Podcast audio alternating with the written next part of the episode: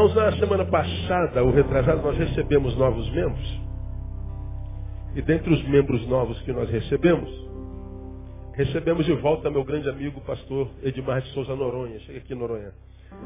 Eu queria que você louvasse a Deus pela vida do Noronha, aplaudisse ao Senhor pela vida dele.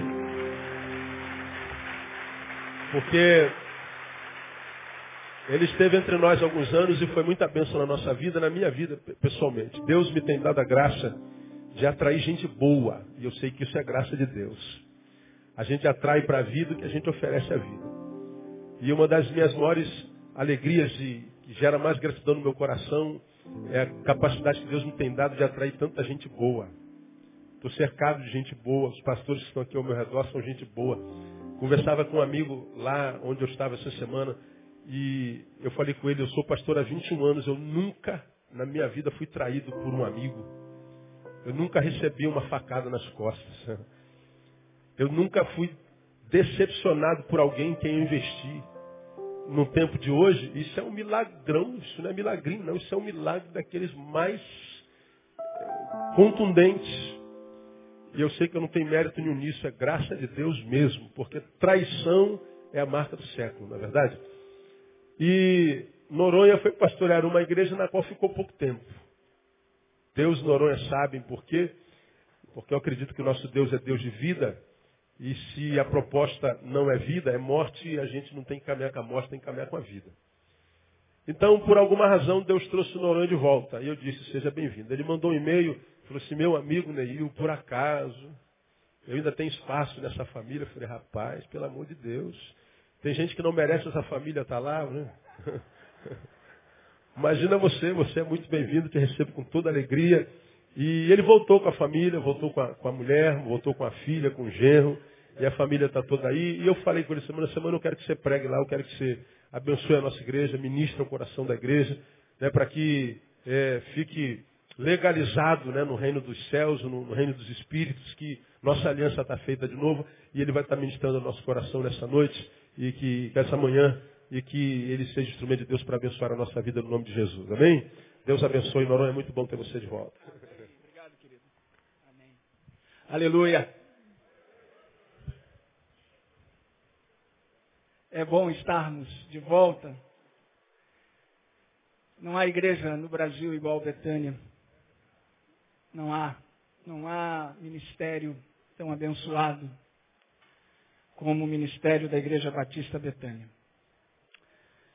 E depois de orarmos, eu e minha esposa, muito, muito, muito, para que então houvesse um direcionamento de Deus, para qual a igreja, qual a igreja o Senhor assim desejava que estivéssemos. E o Senhor nos direcionou para retornarmos a Betânia.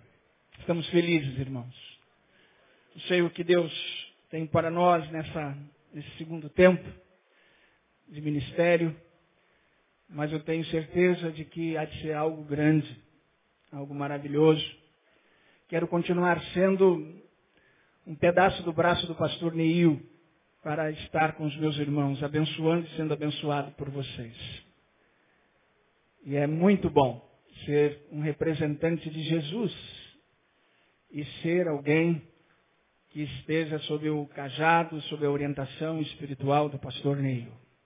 A Deus toda honra, toda glória. Amém? É... Ontem estava acontecendo um aviso na cidade, no Brasil e no mundo, que o mundo ia acabar às, 19, às 18 horas. Eu não sei se eu entrei pelo cano. Ontem foi o dia que eu saí, saí dos meus problemas Fiz quatro carnês de 60 vezes. Levei a minha mulher para jantar na melhor churrascaria da cidade do Rio de Janeiro, o mundo ia acabar. Levei ela numa boutique onde ela nunca pensou entrar. Estou cheio de carne e o mundo não acabou.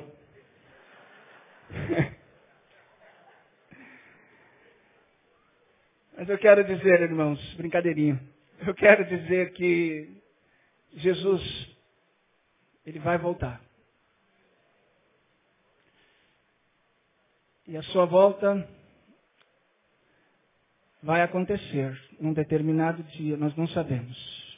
Ninguém sabe. Mas ele vai voltar. Cabe-nos estarmos preparados para esta volta, estarmos na presença do Senhor. Esta manhã eu gostaria de refletir com vocês. Algo que Deus tem muito me incomodado nestes últimos anos.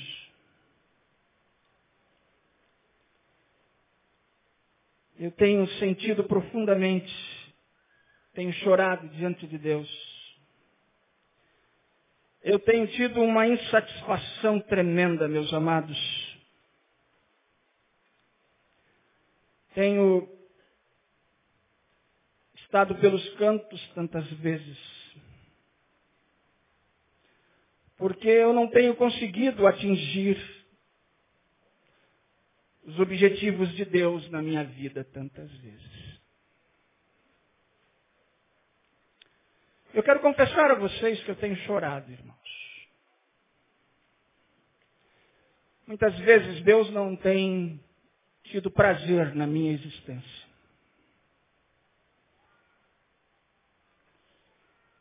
E isto tem me incomodado. Eu estou insatisfeito com a minha vida espiritual.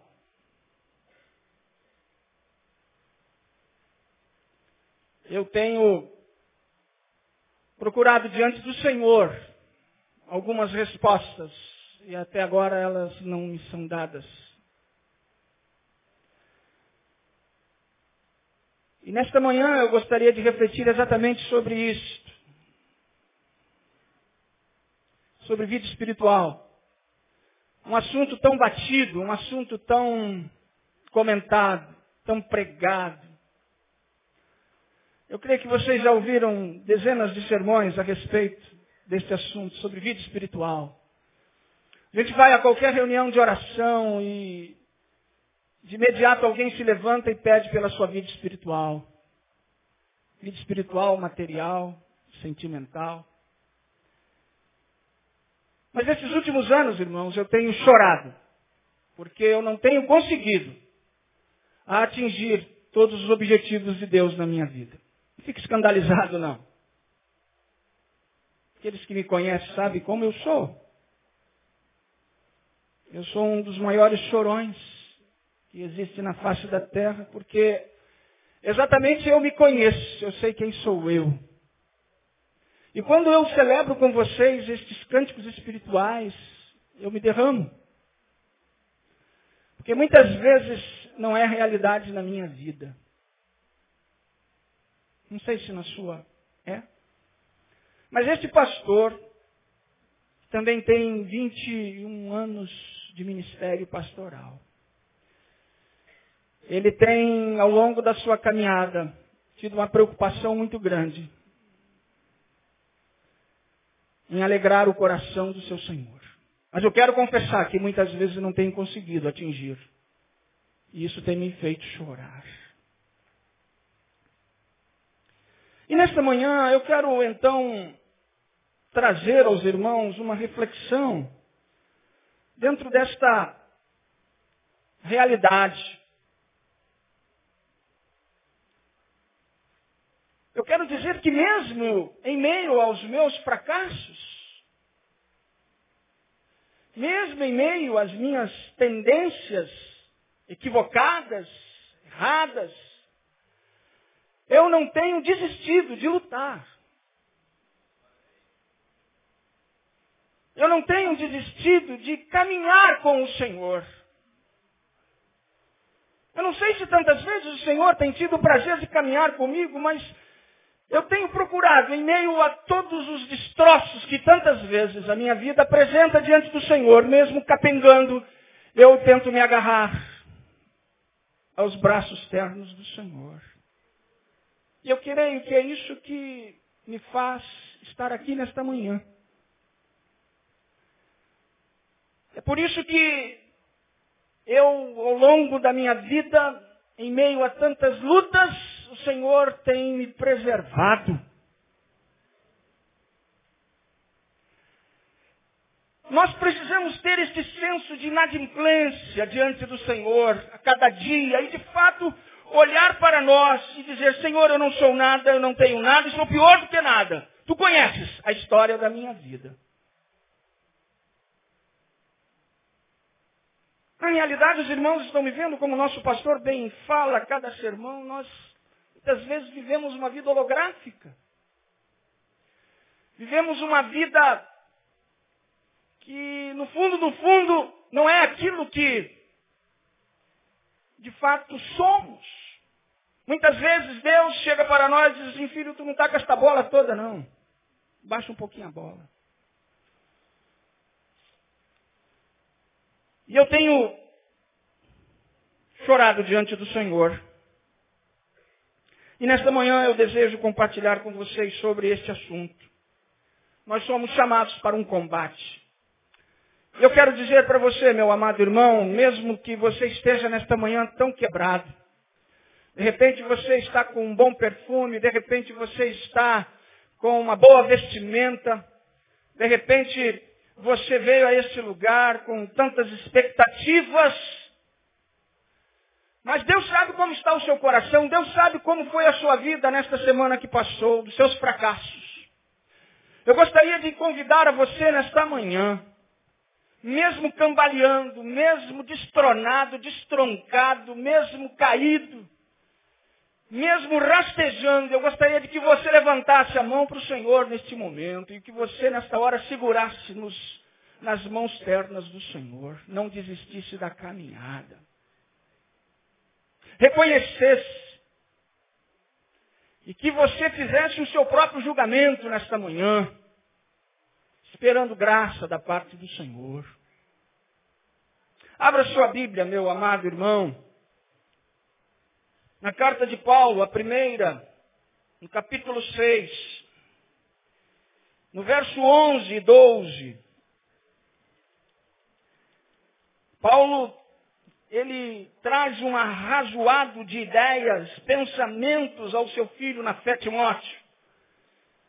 Gostaria de que em casa você lesse o contexto desse texto, para que você pudesse então perceber a beleza o coração de Paulo, esse servo maravilhoso do Senhor, que não foi diferente de nós. Ele colocou o seu coração no próprio coração do seu filho Timóteo. E deu esse recado ao seu filho. 1 Timóteo capítulo 6, versos 11 e 12, nós lemos, Mas tu, ó homem de Deus, Foge destas coisas e segue a justiça e piedade, a fé, o amor, a paciência, a mansidão. Combata o bom combate da fé. Toma posse da vida eterna, para a qual também foste chamado tendo já feito boa confissão diante de muitas testemunhas. Que Deus nos abençoe. Deixa a sua Bíblia aberta aí, meu amado. Num destes anos eu viajei aos Estados Unidos e fiquei hospedado num hotel e liguei o televisor lá do nosso quarto e me deparei com um culto maravilhoso de uma igreja norte-americana, em que havia um culto, uma solenidade militar dentro da liturgia daquele culto. Era um culto onde os mariners, os marinheiros americanos estavam celebrando ações de graças por livramentos, por bênçãos recebidas. Marinheiros crentes. E no momento em que o pastor daquela igreja passou a palavra ao pregador, eu fiquei, então, muito interessado em ouvi-lo, mas me chamou a atenção que aquele pastor capelão, ele estava muito bem trajado com o uniforme da marinha. Ele estava vestido de uniforme camuflado. E eu comecei a prestar atenção, tentando entender o máximo do que aquele pregador falava. E ele então pedia para que o povo olhasse para ele, prestasse atenção nele e não esquecesse dele. Meu inglês raquítico, eu pude captar alguma coisa, depois procurei ajuda para entender melhor e traduzir melhor as frases daquele pregador. Exatamente ele queria dizer isto. Olhem para mim, prestem atenção em mim e não esqueçam de mim.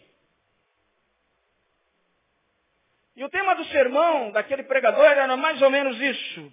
Chamados para o combate. Ele não estava de paletó e gravata. Ele não estava com a tolga episcopal. Mas ele estava ali vestido, com um uniforme de combate. E eu trouxe nesta manhã um uniforme de combate aqui para vocês prestarem atenção. Gostaria de pedir a este querido irmão que sentasse aqui, que ele vai me ajudar na pregação desta manhã. Ele vai vestir esse uniforme de combate. Vocês vão olhar para ele, vão prestar atenção nele e vocês nunca mais vão esquecer dele. Pode vestir, pega a cadeirinha ali, senta aqui do meu lado. Eu gostaria de que vocês nesta manhã entendessem a necessidade. Que vocês compreendessem e tivessem uma consciência apurada de que estamos envolvidos numa grande peleja, de que estamos envolvidos numa grande guerra. Aquele pregador estava falando de dois combates, o combate na terra. Mas ele enfatizava o combate espiritual, de que seus soldados deveriam estar atentos. E nós, muitas vezes, crentes em Jesus Cristo, irmãos, esquecemos de que somos combatentes de Jesus. Nós, muitas vezes, estamos na casa do Senhor, nós nos acomodamos, nos batizamos e temos o orgulho de sermos como tantos e tantos e tantos membros das nossas igrejas, acomodados, e nós então começamos a participar deste, desta ideia, deste pensamento, de que agora os nossos problemas acabaram. Parece que nós vivenciamos lá os efeitos dos produtos Tabajara. Os seus problemas acabaram. Mas nós, irmãos, não podemos perder a visão de que estamos envolvidos numa grande guerra. E esse rapaz aqui nesta manhã, ele está vestido com esse camuflado, que você olhasse para ele, de que você pudesse então compreender e entender de que você, como crente, membro desta igreja, você que me acompanha pela internet, você que me ouve pelo Brasil e pelo mundo, você que é crente em Jesus, você precisa ter essa compreensão de que você está envolvido numa grande guerra.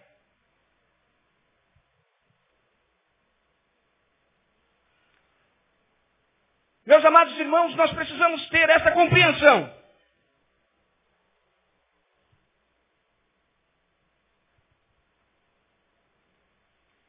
Você tem essa consciência de que está envolvido nessa guerra espiritual? Ou você está feliz por ser membro dessa igreja, de cantar, de louvar? E daqui a pouco você vai embora, daqui a pouco você vai almoçar, logo mais você volta, você vai de novo louvar, você vai de novo cantar, você vai de novo então se esbaldar na presença do Senhor. A semana vai se iniciar e você então não pode ter a compreensão de que a nova semana que se inicia, você então sai nela, com ela, para vivenciar este combate espiritual. E é isto que eu vejo que muitos crentes, membros das nossas igrejas, não têm tido a consciência, a consciência de que estão envolvidos num combate espiritual uma guerra espiritual. E eu vejo, meus irmãos, que a igreja nesses dias muitas vezes está falhando na sua trajetória. Quantas vezes, meus amados irmãos, a maior preocupação de tantos colegas pastores é na construção de patrimônios, é na construção de santuários, é na construção de, de, de prédios. Uma vez eu fui pregar numa igreja e o pastor estava tendo orgulho de me mostrar aquele patrimônio maravilhoso. E começamos a subir, começamos então a verificar as salas. E eu pude observar que aquele colega tinha um orgulho muito grande, sempre usando a primeira pessoa do singular. Eu pude, eu fiz, eu como pastor. E aquilo me deu uma certa tristeza na alma. E depois eu soube que aquele prédio, tão bonito, tão suntuoso, durante a semana, parecia um elefante branco, não servia para nada.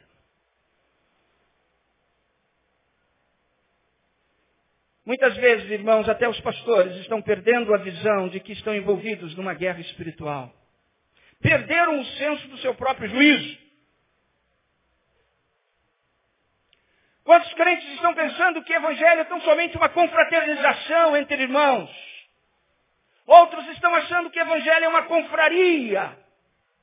Outros acham que o Evangelho é o apogeu da tranquilidade religiosa. Uma vez salvos. E agora então, com o passaporte do céu, eu vou caminhando para Canaã. E estão esquecendo de que até chegar a Canaã tem uma trajetória, tem uma vida a ser vivida.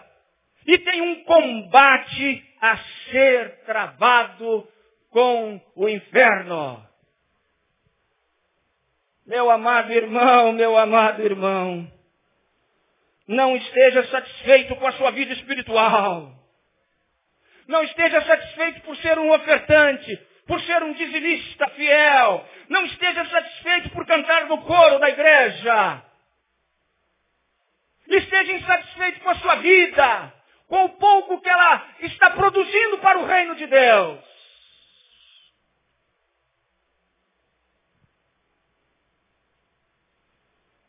Meu amado irmão, o verdadeiro cristianismo é um combate diuturno. Quando eu perco essa consciência, irmãos, é por isso que eu digo a vocês que eu choro. Porque lá na frente, então, acontece uma dificuldade maior e eu perco as energias, as forças para vencer o desafio. Porque eu me acomodei na minha mesmíssima pastor Ivênio pregou aqui nesta igreja, grande pregador. Ele diz em um de seus livros que vida cristã é como subir rio acima. Vida cristã, meus amados irmãos, é como você subir rio acima. É encontrar com, com coisas que vêm rio abaixo. Muitas vezes, irmãos, nós queremos ir rio abaixo, nós não queremos ir rio acima. E esse tem sido o problema da igreja de hoje. A igreja quer caminhar rio abaixo. A igreja quer caminhar no bem bom. Você já experimentou subir um rio acima?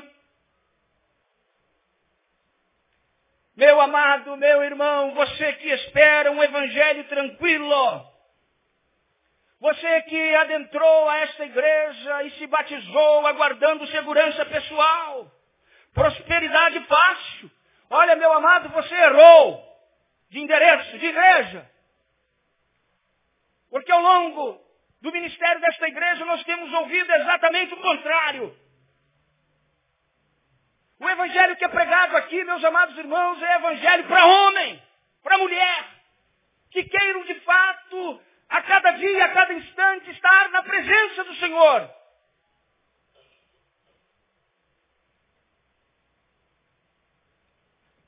Queiram renunciar, queiram lutar e queiram obedecer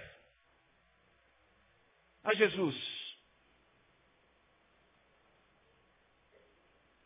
Mas, pastor, vamos lá, você tem pouco tempo. Que luta é esta que eu preciso combater? que, é que esse rapaz está mostrando para nós com este camuflado? Ele significa luta. Ele significa sangue quente. Ele significa obediência, destemor, vontade de chegar, objetivos. Crente em Jesus precisa ter objetivos.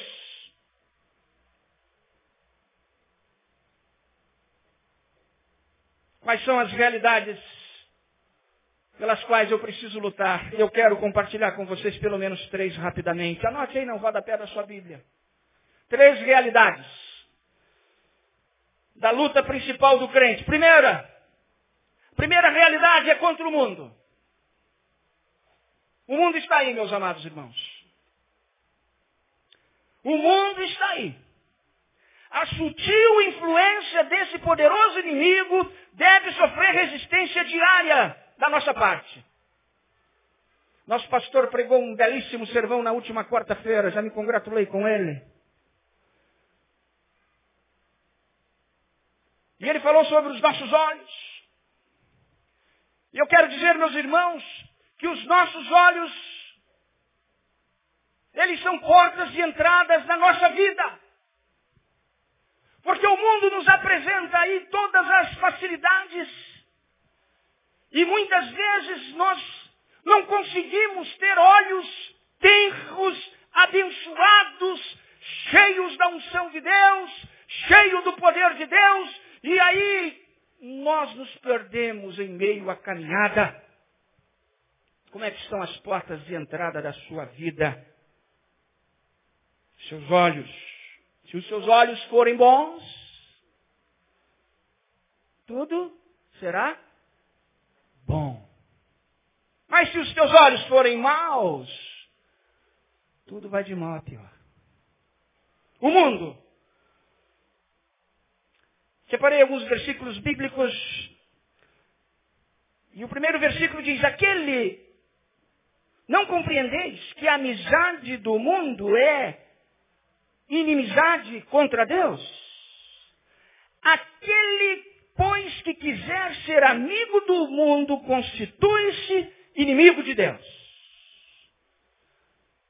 De repente você nesta manhã está travestido tão somente de crentes. Mas no fundo você é um inimigo de Deus. Porque você tem sido amigo do mundo. Quando eu falo mundo, eu não estou falando nesse cosmos. Eu estou falando na influência maligna que tem deteriorado a vida de muitos cristãos ao longo da sua caminhada. O mundo está crucificado para mim, diz Paulo, e eu para o mundo, porque todo o que é nascido de Deus vence o mundo. E ele mais adiante diz, não vos conformeis com este mundo, Tiago 4, 4, 1 João 2, 15, Colossenses 6, 14, 1 João 5, 4, Romanos 12, 2. O mundo. O mundo está aí. E eu, como crente em Jesus Cristo, eu tenho que aproveitar este mundo que Deus criou, sem permitir que este mundo tome o lugar do Senhor na minha vida. Ah, pastor, mas eu já ouvi isso aí dezenas de vezes. E aí? Como é que está essa realidade na sua vida? Continua vivenciando as alegrias deste mundo? Quantos crentes estão vivenciando a filosofia do não tem nada a ver? Eu já falei isso algumas vezes. Esta é uma das piores filosofias do inferno. Não tem nada a ver isso crianças muitas vezes dizem isso, não tem nada a ver. Tem nada a ver eu fazer isto, fazer aquilo, ter isso, ter aquilo, acessar aqui, acessar ali. Eu me conheço. É o mundo. segunda realidade que nós precisamos ter consciência, meus irmãos, é a luta contra a carne. Eu quero dizer a vocês vocês sabem muito bem disso. De que mesmo depois de convertidos, a nossa natureza continua inclinada para o mal. É verdade ou não é, irmãos? É mais fácil fazer o bem ou é mais fácil fazer o mal? É muito mais fácil fazer o mal. O nosso coração, meus irmãos, jamais estará isento de imperfeições neste mundo. Ou das imperfeições deste mundo. Essa é a grande verdade. Você pode passar a noite inteira orando. Você pode passar o dia inteiro buscando. Mas muitas vezes, eu quero dizer que entre fazer o certo e o errado, você vai muitas vezes fazer o errado. Principalmente quando você está sozinho.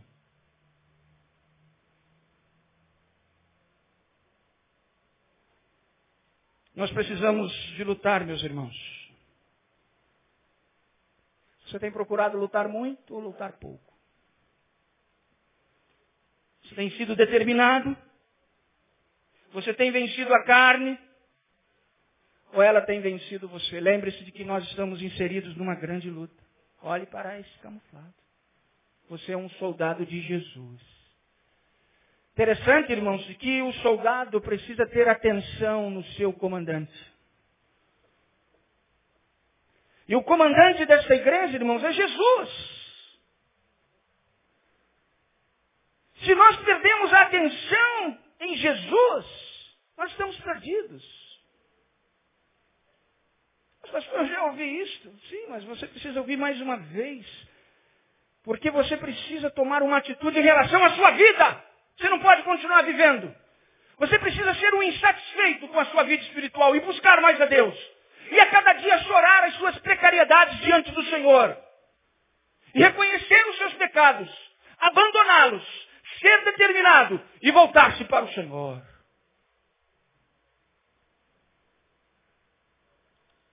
Com que você tem alimentado a sua carne?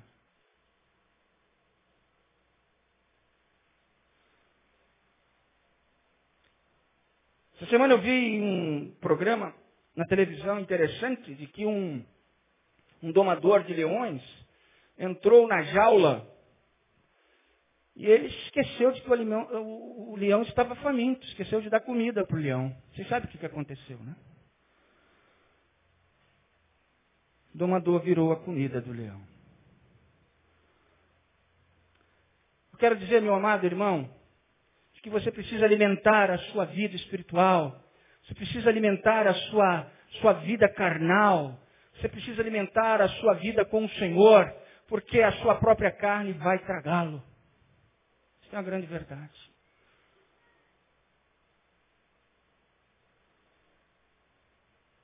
O espírito pode estar preparado, irmãos, mas a carne é fraca, Jesus diz isto. É por isso que há uma necessidade diária de uma luta permanente em oração.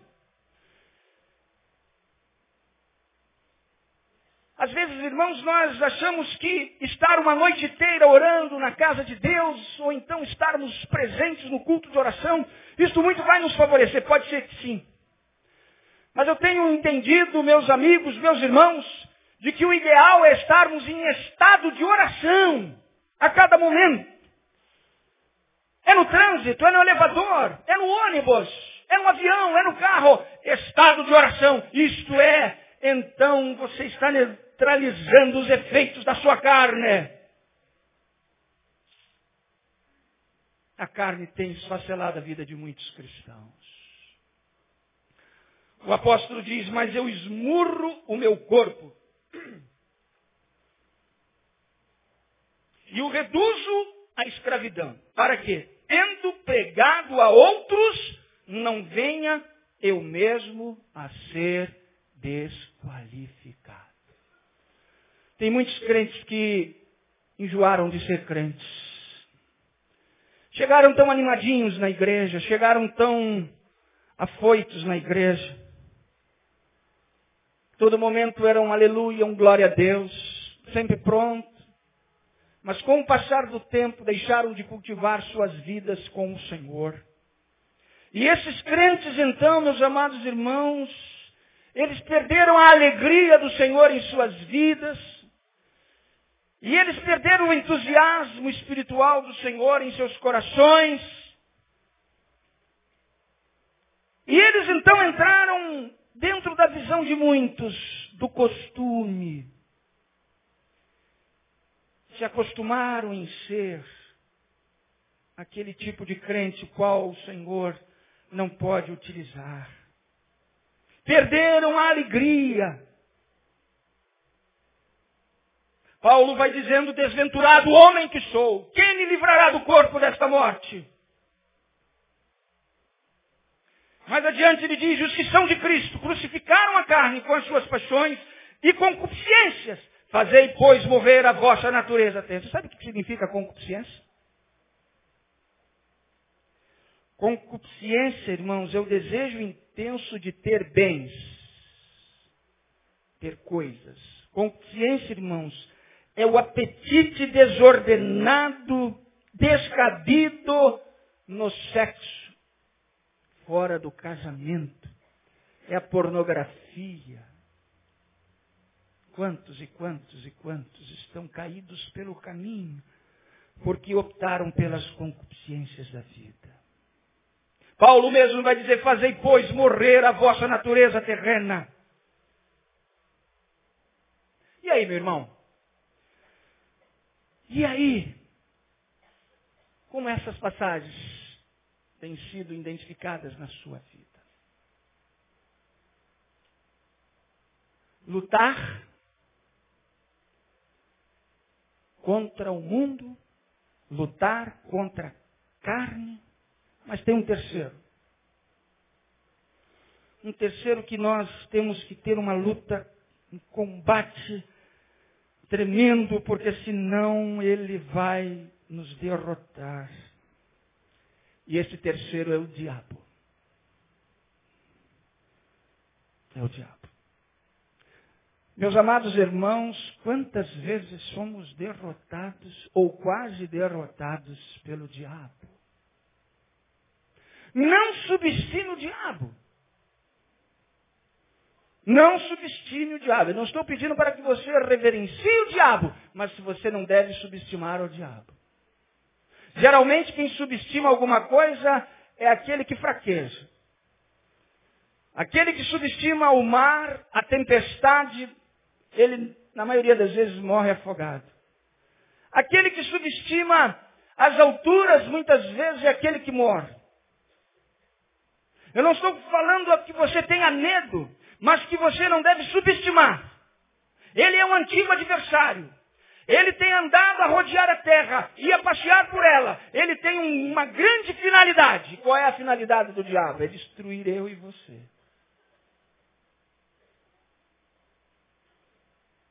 Já ouvi isso, pastor? Mas você precisa ouvir mais uma vez. O diabo quer destruir a minha vida e a sua vida. Ele é homicida. Ele é mentiroso. E ele nos sugere superstições. Ele nos sugere infidelidade. Ele nos sugere pornografia. Ele nos sugere mentira. Ele nos sugere discórdia. Ele nos sugere separação. Ele nos sugere suicídio. Ele nos sugere calúnia. E tantas outras coisas terríveis Quantos e quantos crentes, lamentavelmente, estão com suas vidas deterioradas, porque o diabo as destruiu. O diabo, irmãos, diz Jesus, ele anda a nos cirandar. Ele quer cirandar. Ele quer nos peneirar. E Jesus clamou por Pedro para que o diabo não peneirasse, para que o diabo não destruísse, para que o diabo não fizesse dele trigo, farinha. Não o esmagasse. E nós precisamos, irmãos, ter atenção.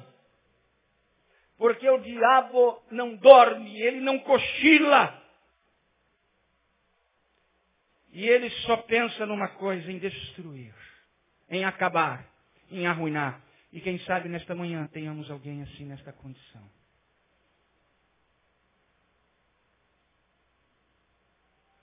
Certa vez ouvi um sermão do nosso pastor, pastor Neil, e ele pregava lá em Efésios capítulo 6, versos 10 e 11. uma série de sermões e eu tenho tudo anotado de que o pastor prega porque me abençoa. Eu quero então comentar, reviver este momento. Eu achei muito interessante a sua assertiva quando ele disse lá no verso 10, 11, palavras de Paulo. No demais, irmãos meus, fortalecei-vos no Senhor e na força do seu poder. Verso 11 diz assim, revestivos de toda a armadura de Deus, para que possais estar firmes contra as astutas ciladas de quê? Do diabo. É interessante, irmãos, de que tem muitos crentes andando com a armadura de Deus, mas não sabem nem como manejar a armadura de Deus. Muitos crentes estão indo para a guerra espiritual sem saber como lidar com os problemas da guerra espiritual. Muitos crentes estão passando por problemas dentro das suas casas e ao invés deles mesmos serem instrumentos de Deus para revelar, para debelar, melhor dizendo, aquele problema espiritual, estão na dependência de outros e outros, e de outras e outras, as quais ele acha ter mais fé e mais unção do que ele. Quantas vezes nós, pastores, alguém nos liga na madrugada para que nós então possamos debelar os problemas espirituais das suas casas. Pessoas que estão andando com as suas armaduras, mas não sabem manejá-la. Não sabem como andar com a sua armadura. E o pastor Neil foi tremendo quando ele nos mostrou o contexto do livro de Efésio e ele nos deu cinco, pelo menos, pré-requisitos para que nós estivéssemos aptos a vestir a armadura do Senhor. Eu quero comentar rapidamente esses cinco pré-requisitos. Primeiro, anota aí, verso 25 do capítulo 5, diz lá, maridos, amai vossa mulher. Vamos repetir aí os maridos comigo? Maridos. Quantos maridos nós temos aqui? Olha quantos maridos. Então vamos lá. Maridos, amai vossa. É, é no singular, não é no plural não. Marido ou maridos, amai vossa mulher única mulher. Agora, as mulheres comigo. Verso 22 do capítulo 5 diz lá. Mulheres, sujeitai-vos a quê? A vosso marido. Também no singular, não está no plural não, hein? Agora lá no versículo 1, quantos filhos nós temos aqui? Quantos filhos nós temos aqui nesta manhã? Repita comigo no verso, no versículo 1 do capítulo 6 lá. Filhos, você pode repetir comigo? Filhos, Sede obedientes a vossos pais no Senhor. Ah, esse é o terceiro pré-requisito para que você tenha aptidão para vestir a armadura de Deus. E agora lá no verso 5 do capítulo 6, uma palavra aqui aos funcionários, aos servos, aos empregados. Diz lá assim, servos. Quantos aqui são funcionários? Quantos aqui são empregados? Diz assim, servos, você pode repetir comigo? Servos, obedecei a quem? A vosso Senhor.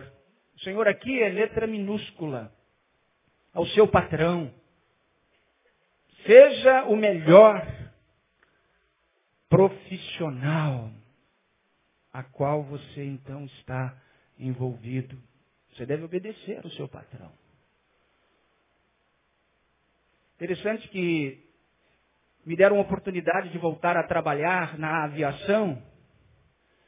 E eu com cinquentão, Neil, agora eu tenho que dar obediência a garotos de 25, 23 anos que têm idade de ser meu filho, mas são meus chefes. E o coroa aqui com 50 anos fica com a língua para fora para tentar correr na disparada tecnológica daqueles meninos. Eu tenho que aprimorar o meu inglês. Eu tenho que saber mexer na informática. Eu fui do tempo da máquina de datilografia. Lembra lá? A, S, D, F, G, C, cedilha, K, J, H. A, S, D, F, G. Agora, irmãos, eu tenho que mexer com computador. Eu tenho que... Olha, eu tenho... Pago um preço enorme, mas eu estou correndo atrás. E os meninos chegam assim e falam assim, coroa, Parabéns. Parabéns. Eles me chamam de tio. Tio, parabéns. Obediência, vontade de fazer o melhor.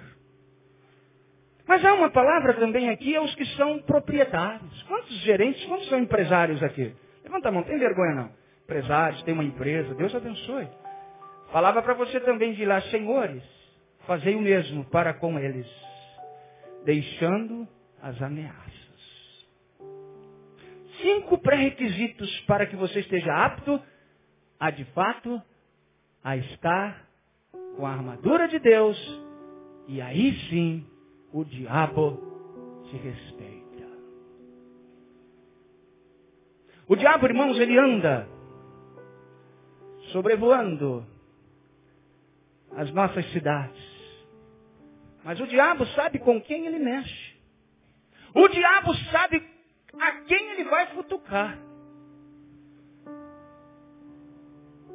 O diabo tem encontrado moleza na sua vida, irmão? Ou você tem, de fato, sido encontrado com a armadura de Deus, vivendo esses pré-requisitos tremendos da palavra de Deus? Luta contra o quê? O mundo. Luta contra carne, sarques. E luta contra o diabo. Agora eu vou fechar minha palavra nesta manhã. Você já ouviu ela muitas vezes, mas eu quero fechar esta palavra. O diabo nem sempre é culpado de tudo que nos acontece. Tenha em mente disso. O diabo não é culpado. Muitas vezes o diabo ele fica ali, tadinho, dá pena de ver. Porque nós achamos que tudo é o diabo. É o diabo. Você tem ouvido aqui ao longo dos anos que o diabo não é culpado de tudo. O diabo só atua com duas aquiescências. A primeira aquiescência é a aquiescência de Deus.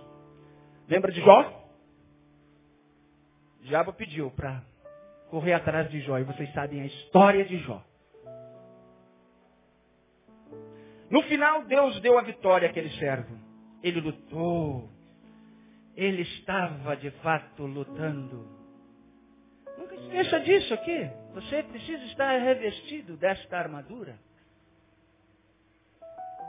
A essência de Deus. Quando Deus abre para o diabo tentar alguma coisa na sua vida, meu irmão, saiba de que, por mais que você passe lutas, problemas, dificuldades, derramamentos de sangue, infortúnios na sua vida, falência na sua empresa, tenha certeza, meu amado irmão, de que lá na frente o Senhor há de ser glorificado por você.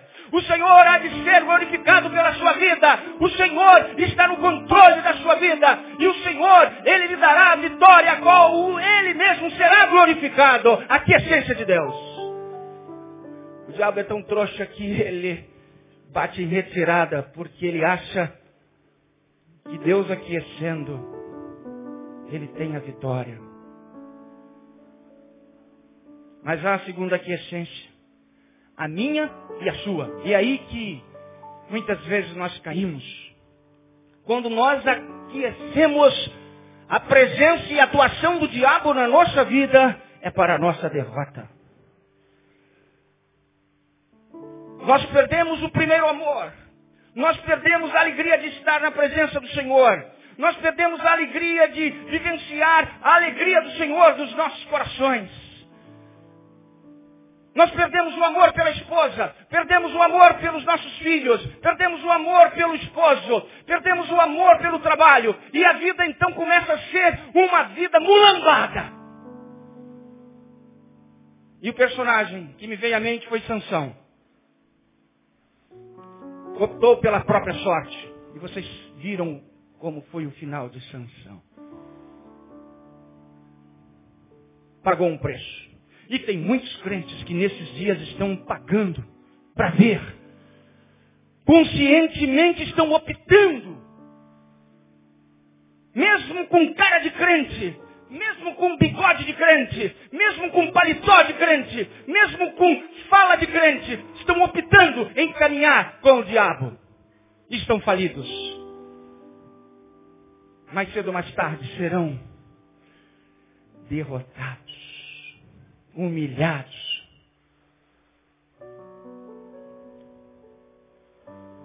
Sansão, pobre Sansão. Mas Deus foi tão misericordioso que ainda ouviu no final de Sansão o clamor daquele servo. E Deus o acolheu. É este Deus, irmãos. É este Deus que nós servimos, que tem uma fraqueza, como diz também o pastor Ivênio, que Deus tem uma fraqueza tremenda, a fraqueza de nos acolher, de ser misericordioso, de ser bondoso, mesmo quando optamos pela nossa própria sorte, ali caídos, quando as chances, quando tudo parece estar acabado, quando há um sinal, um levantar de um dedo, de uma mão, pedindo graça e misericórdia, aquele Deus é tão fraco que ele vem ao encontro deste, o abraça, o acolhe, o abençoa.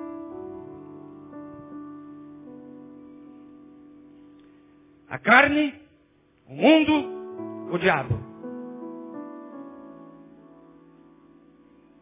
Só mais esses dois textos. E eu termino a minha palavra. Primeira de João, capítulo 3, verso 8, diz assim: Quem vive cometendo pecado é do diabo. Você pode repetir comigo? Quem vive cometendo é do diabo. Será que temos alguém aqui? Porque o diabo peca desde o princípio. Mas para isto, isso aqui me alegra o coração, se manifestou o Filho de Deus. Ah, meu amigo, há solução para você. Se você deseja nesta manhã abandonar os seus pecados, se você nesta manhã deseja então ser um combatente de cabeça erguida, eu quero dizer que Jesus, o nosso Senhor, ele veio para desfazer as obras do diabo. Aí lá, no verso 9, diz assim: qualquer que é nascido de Deus não vive pecando. Nós precisamos ter em mente, irmãos, de que a cada dia das nossas vidas precisamos viver dias melhores. Você não pode terminar o dia, meu amado, com aquela oração de penitência diante do Senhor, dizendo, Senhor, perdoa a multidão dos meus pecados. Você não nasceu para ter multidão de pecados. E a cada dia, então, eu vou abrindo mão, eu vou me desvencilhando, eu vou me desembaraçando, como diz a palavra, porque eu sou um nascido de Deus. Ah, meus irmãos, esta igreja poderia fazer muito mais se os crentes fossem melhores combatentes, se nós fôssemos melhores combatentes do Senhor. Aí lá no capítulo 1, verso 8 e 9, ainda de 1 João, nós lemos, se dissermos que não temos pecado, porque tem muitos crentes que dizem, eu não tenho pecado. Eu não adultero, eu não roubo, eu não mato.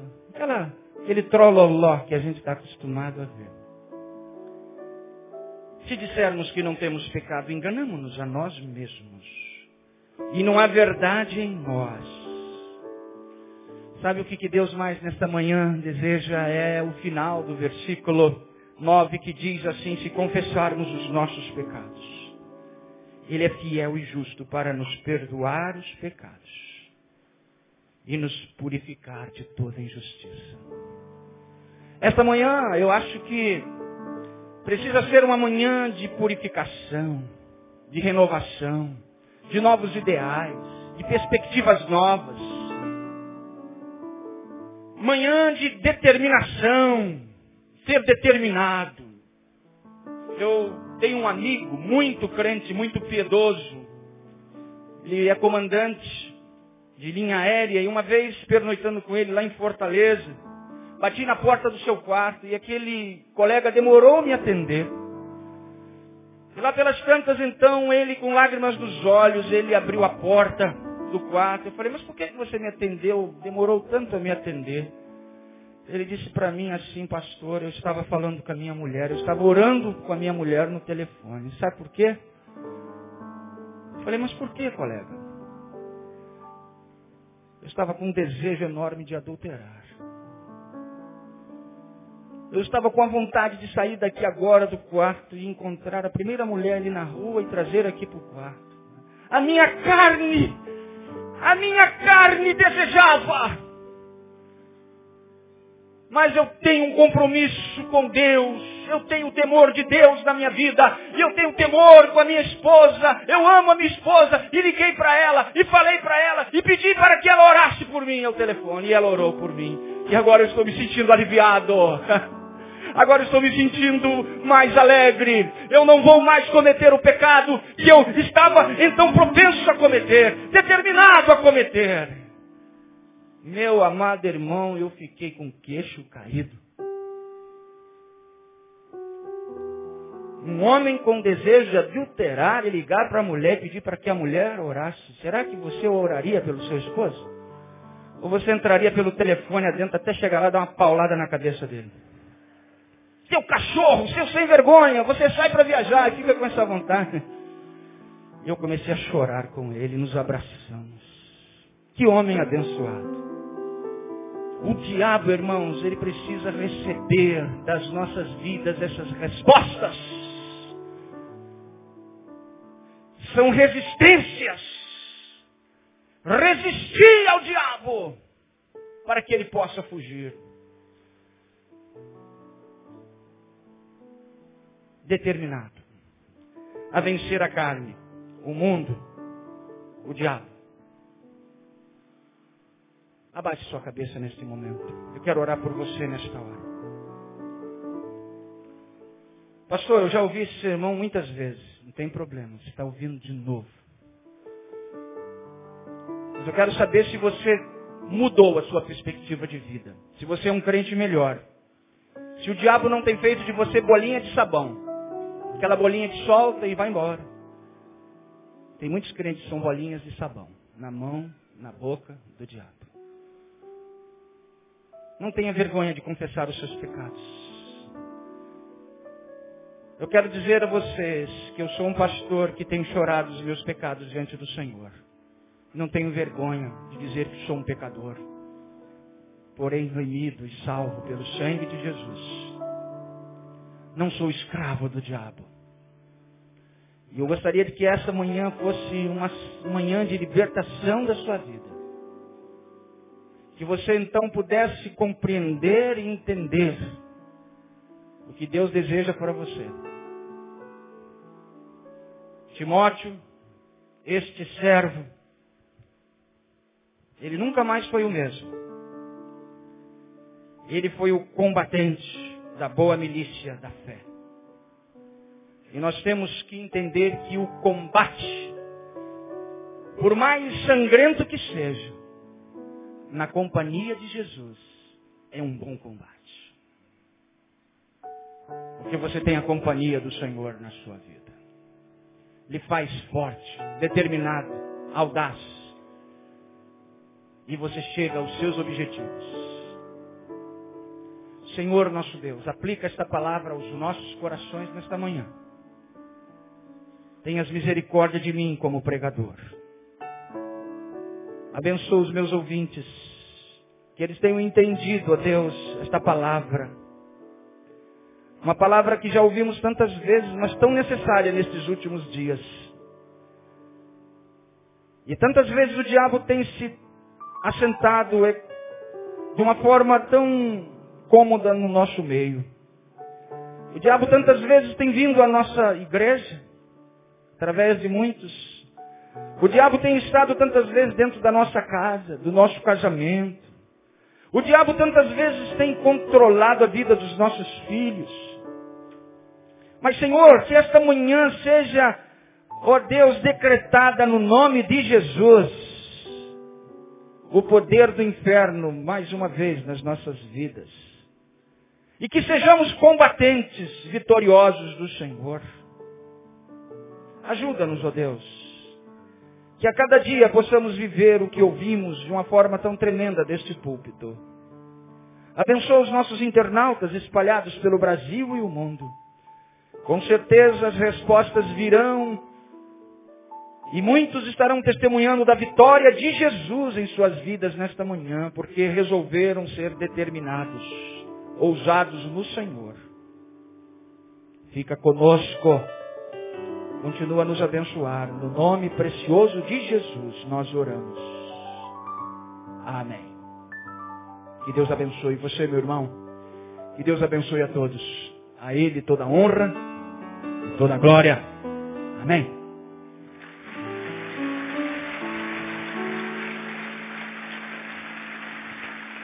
Aleluia. Eu não tenho esse privilégio de ouvir sermão. Isso é terrível. Eu tenho duas orelhas, mas eu falo muito mais do que ouço. Isso é antinatural. Quem tem ouvidos, tem dois, devia ouvir o dobro do que fala. Eu falo três vezes mais do que ouço. Diante do que ouvi, um resuminho. Com relação ao mundo. Pior do que eu estar no mundo é o mundo estar em mim. Quando o mundo está em nós, muda princípios e valores. E aí, diferente do Noronha, que ainda chora por não estar tá atingindo o alvo, nem chorar, a gente chora mais. Estamos fora do alvo e já nem choramos mais. Então, Noronha, enquanto você estiver chorando, Deus está sorrindo para você. Deus vai chorar quando você parar de, cho de chorar também. Preocupante não é o mundo entrar na igreja, mas a igreja não entrar no mundo. Com relação à carne, se eu não alimentar minha, o meu espírito, minha carne se alimenta de mim. É a mais pura verdade. Viro, enquanto ser, comida para minha carne, minha carne me domina. Com relação ao diabo, o diabo é um sem terra. Se ele vive ou se ele vira um espaço vazio em mim, ele toma posse desse território. Então guarda teus territórios aí. Pai, nós queremos ser esse soldado. Vencer a carne, vencer ao diabo, vencer o mundo. Vencer a nós mesmos. Vencer aqueles eus que habitam dentro de nós, que insistem em nos convidar para longe da tua presença. Ajuda-nos a vencer a nós mesmos. Que essa palavra não entre por um e saia pelo outro ouvido, antes pelo contrário, que ela entre e permaneça em nós. E que ela frutifique para a glória do teu nome. Muito obrigado por tua palavra, por esse tempo de comunhão gostosa na tua presença e pela beleza desse dia que tu nos dás. Retornaremos, a Deus, às 18 horas e pedimos que tu te manifeste no nosso meio da mesma forma como fizeste agora de manhã e que a tua palavra nos abençoe, nos exorte, nos cure que a tua palavra nos direcione da mesma forma como fora nessa manhã. Honras, glórias e louvores te rendemos no nome de Jesus, o nosso Senhor. Amém. Glória a Deus. Vou em paz, Deus abençoe você. Até logo mais às 18 horas eu estarei ministrando. Não se acenda um abraço no teu irmão.